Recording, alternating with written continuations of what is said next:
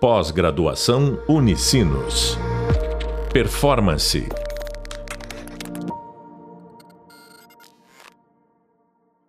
Olá, bem-vindos e bem-vindas ao podcast da disciplina de Transformação Digital. Eu sou o professor Felipe Menezes e nesse podcast nós vamos falar sobre mentalidade industrial versus a mentalidade digital. Você já parou para pensar o quanto essas eras influenciam o nosso modo de pensar? É sobre isso que a gente vai discutir hoje. Primeira questão que a gente precisa entender é que todos nós, eu e vocês aí que estão nos ouvindo, nascemos numa lógica de um pensamento totalmente industrial. É, deduzindo aqui a idade de vocês, mas quem está aí ativo fazendo uma pós-graduação, eu tenho certeza que nasceu numa era totalmente industrial. E essa era industrial, ela é muito pautada por uma lógica de um pensamento de como as indústrias funcionam. E é isso que eu quero que vocês entendam e quero detalhar um pouquinho agora de como é que é essa lógica de um pensamento industrial. O pensamento industrial ele tem quatro características. Ele é um pensamento linear, segmentado, repetitivo e previsível. Eu vou começar abordando o linear. Linear funciona mais ou menos numa lógica de uma linha, imaginei uma linha de produção. Que para uma fábrica funcionar, uma linha de produção é algo maravilhoso. Só que o grande ponto é que a gente leva esse modelo de pensamento para outros aspectos da nossa vida. Eu gosto muito de usar, para deixar isso de forma mais ilustrativa, a lógica da escola. Todo mundo já passou pela escola, eu e vocês. Então, como é que funciona, em geral, a lógica da escola? A criança lá entra no primeiro ano, aí ela vai depois para o segundo ano, vai para o terceiro ano e para o quarto e assim sucessivamente, como se fosse uma linha de produção. É, se a criança, por exemplo, ela já sabe ler, escrever algumas coisas, sabe um pouquinho de ciências porque aprendeu em algum vídeo no YouTube, ela não pode, na maioria das escolas, fazer, por exemplo, um pedacinho do primeiro ano, mais um pedaço do segundo e o resto do terceiro ela tem que seguir essa linha de produção, tal qual é uma lógica de um pensamento totalmente voltado para a indústria. A segunda característica é o segmentado. Se a gente trouxer novamente para esse contexto de uma lógica de escola, a gente para para pensar que em determinado momento a gente está numa aula, sei lá, de ciências, aí toca sirene, aí a gente troca de aula, a gente vai para uma aula de geografia, Aí toca a sirene. Vou pedir pro pessoal da produção botar um barulho de sirene agora. para vocês verem que é igualzinha da fábrica. Aí troca e troca e troca e troca. Ou seja, as coisas estão completamente segmentadas. Elas não se conectam. E é assim que funciona também uma linha de produção. Cada operador faz a sua etapa, faz a sua parte e as pessoas não se conectam, tem setores definidos para cada coisa. A quarta característica ela se refere ao ser repetitivo como é que funciona uma lógica na escola. Criança estuda, estuda, estuda, faz a prova e passa de ano. E aí no ano seguinte, ela estuda, estuda, estuda, faz a prova e passa de ano. Quando ela não passa de ano, né, fica em recuperação e tal, ela vai ter um status que a gente chama de reprovada. A criança foi reprovada. E reprovado é o mesmo termo que a gente usa dentro de uma indústria para dizer que um produto não está ok. E o que, que a gente faz com um produto que não está ok numa fábrica? A gente retrabalha. E esse retrabalho, nessa metáfora que eu estou fazendo, é exatamente a gente repetir o ano. A gente faça tudo de novo. É como se a gente estivesse retrabalhando a criança. Ela vai receber de novo os mesmos conteúdos, as mesmas provas, as mesmas formas de avaliar, para ver se lá no final ela vai estar ok para seguir adiante e passar de ano. A quarta característica, ela é o previsível. Numa linha de produção, a gente quer que todos os processos sejam previsíveis, eles sejam tratados do mesmo jeito, para os produtos todos saírem de forma idêntica, igual no final, porque isso garante né, o controle de qualidade. E a gente acaba fazendo isso também dentro da escola, porque a gente ensina todas as crianças da mesma forma, avalia todas as crianças da mesma forma, para ela sair lá no final do ensino fundamental da mesma forma, para ir no pro ensino médio estudar da mesma forma, ser avaliado da mesma forma e assim sucessivamente. Isso está tudo bem no contexto de uma indústria, no entanto, quando a gente traz isso para o contexto de uma escola, eu imagino que você já tenha gerado aí algumas reflexões e talvez até um desconforto em ouvir essa comparação que eu estou fazendo. Mas eu posso ainda além. Se a gente parar para pensar, é, o que, que determina quando que uma criança deve entrar no ensino fundamental?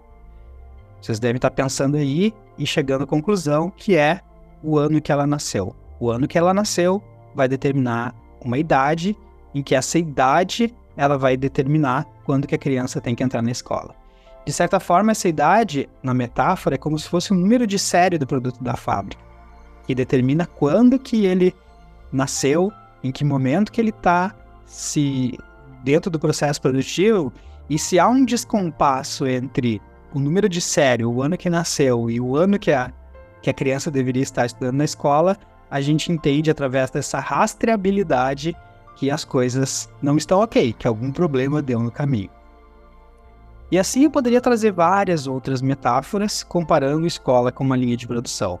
Mas o objetivo aqui não é essa comparação. O objetivo aqui é a gente entender que esse pensamento industrial, que nasceu por conta de um período de industrialização, é, de uma era industrial, em que a gente fala lá no Lab Visual, é que esse modelo de pensamento ele está impregnado em muitos aspectos da nossa vida e nas várias coisas que a gente faz. A gente poderia relacionar isso, por exemplo, com o exército, com um serviço público, com uma igreja, ou com muita forma de que organizações que não são indústrias funcionam. É, então, o importante entender até aqui é que o pensamento industrial, que serve muito bem para uma indústria, ele não necessariamente é o mais adequado para outros ambientes. Embora até aqui, por a gente ter sido é, desenvolvido e criado com esse pensamento, a gente acaba replicando ele em vários contextos. Inclusive, a nossa vida ela sempre foi considerada uma lógica muito linear, muito industrial.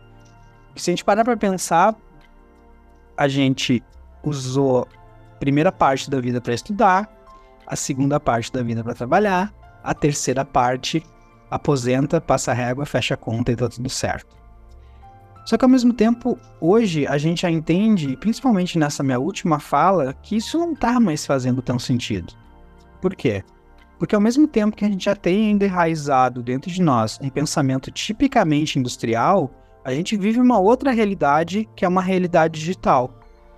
E que, por curiosidade, os, as características desse pensamento digital, eles são completamente opostos a lógica de um pensamento industrial.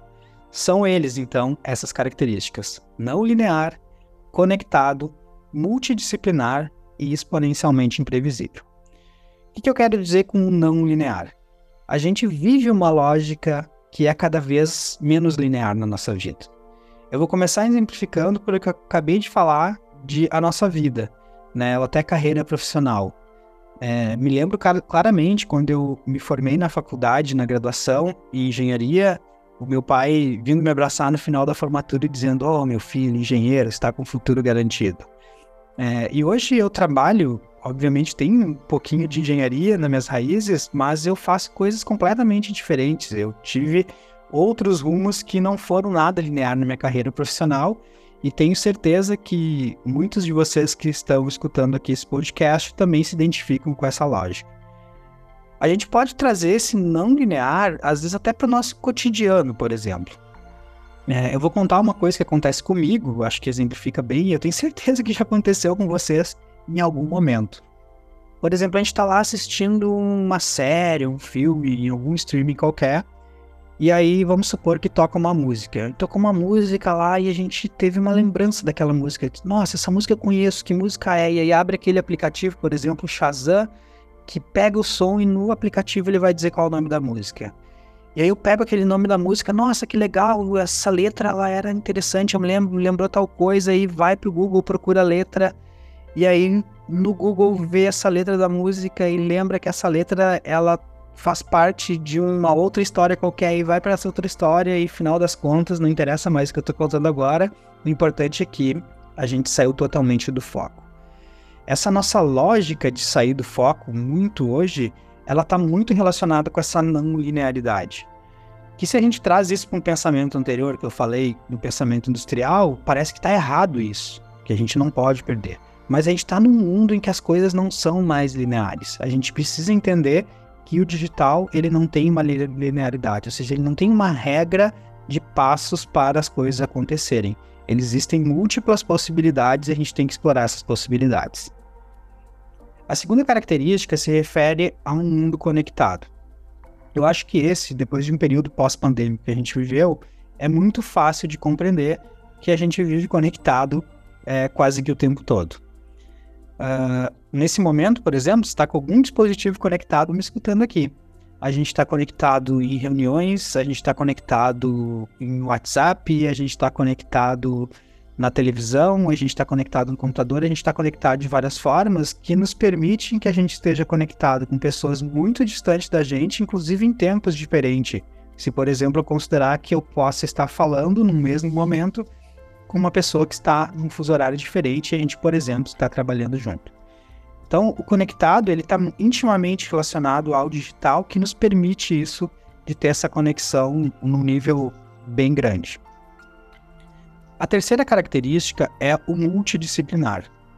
Por muito tempo, é, se acreditou e se preferiu que qualquer coisa que a gente desenvolvesse era focado numa coisa chamada superespecialização. É, e aí eu volto a falar nesse momento, acho que ilustra bem a lógica de carreira. Por muito tempo, né, a história que eu acabei de falar de eu como engenheiro, mas serve em outras coisas também. Essa lógica de carreira, para a gente, ela foi sempre muito pautada numa lógica de a gente escolher um caminho e se aprofundar, aprender cada vez mais sobre aquele caminho, sobre aquela disciplina, sobre aquela área de conhecimento.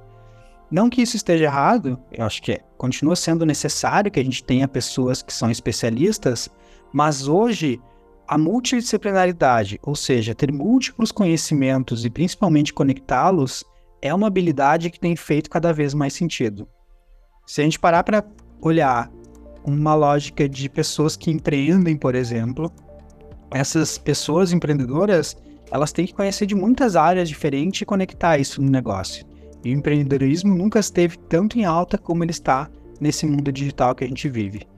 Se a gente pensa em cargos que envolvem algum tipo de gestão, é muito comum, por exemplo, é, em uma fábrica, que um engenheiro mecânico, um engenheiro químico, um engenheiro agrônomo, ou sei lá, numa empresa, numa, fin, numa empresa, numa fintech que tenha é, uma pessoa formada em contabilidade ou em finanças, que seja a pessoa que faz essa gestão. Só que fazer gestão, ela não envolve só esse conhecimento técnico. É necessário que a gente tenha outros tipos de conhecimento, como competências socioemocionais, interpessoais, de saber comunicação, comunicação não violenta. Então, acho que a partir desse exemplo, dá para ficar claro que essa multidisciplinaridade, seja no ambiente profissional, ou seja, inclusive para a nossa vida, ela tem sido cada vez mais valorizada e tem sido cada vez é, mais é, desejada, digamos assim. E a quarta que, característica é o exponencialmente imprevisível. É, a gente vive num mundo pautado por tecnologias. Todas essas tecnologias, elas hoje têm uma característica de que elas são tecnologias digitais.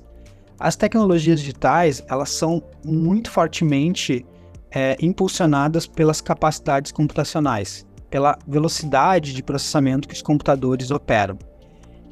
É, isso, se vocês podem também olhar isso lá no Hub Visual, porque lá eu falo um pouquinho sobre exponencialidade, que vai conectar muito bem com esse assunto, a gente fazendo uma previsão de, sei lá, anos, décadas para frente, essa exponencialidade dessas tecnologias digitais, elas vão modificar o mundo de tal forma que a gente não consegue prever. Por isso que eu chamo essa característica de exponencialmente imprevisível. E essa, esse exponencialmente imprevisível, ele traz um caráter para o mundo que a gente vive hoje de um mundo de incertezas. E eu fecho com esse ponto raciocínio desse mundo de incertezas, fazendo de novo a comparação com a mentalidade industrial. A mentalidade industrial, ela sempre teve uma lógica de certezas, de eu conseguir ter controle, comando e controle, sempre foi o termo que ditou as indústrias. Então esse comando e controle, ele é desafiado hoje com essas incertezas do mundo que a gente vive.